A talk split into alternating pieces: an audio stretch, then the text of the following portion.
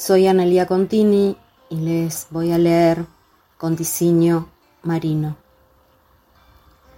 En una de esas revistas que solemos hojear mientras esperamos nos atienda el dentista o una médica, leí lo imprescindible que era llevar protector de labios, agua en cantidad suficiente, papel y lápiz por si te dan ganas de garabatear y un libro de poemas en la mochila al ir a caminar por la orilla del mar.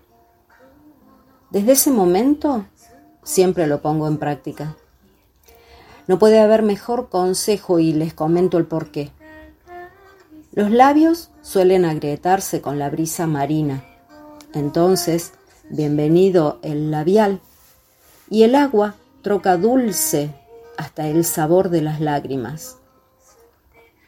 Entonces, la instrucción primera es buscar una mochila no muy grande para aligerar lo más posible la espalda, acomodar los objetos detallados y, por supuesto, elegir cuidadosamente una poetisa afín a nuestro sentir o creer para no sufrir decepciones evitables.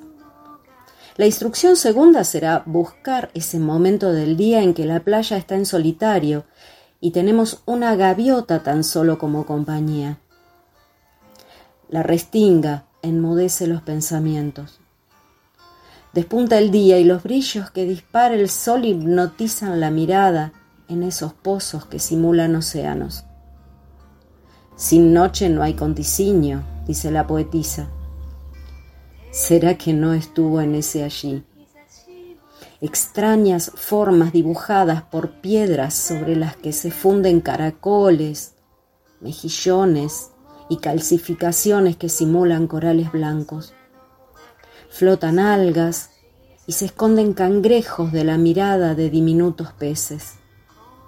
El suave movimiento del agua casi hipnotiza.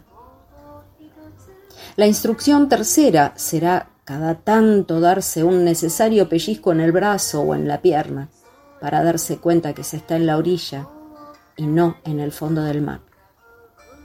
Por último, extasiarse en ese abrazo marino, misterioso y, por qué no, solitario.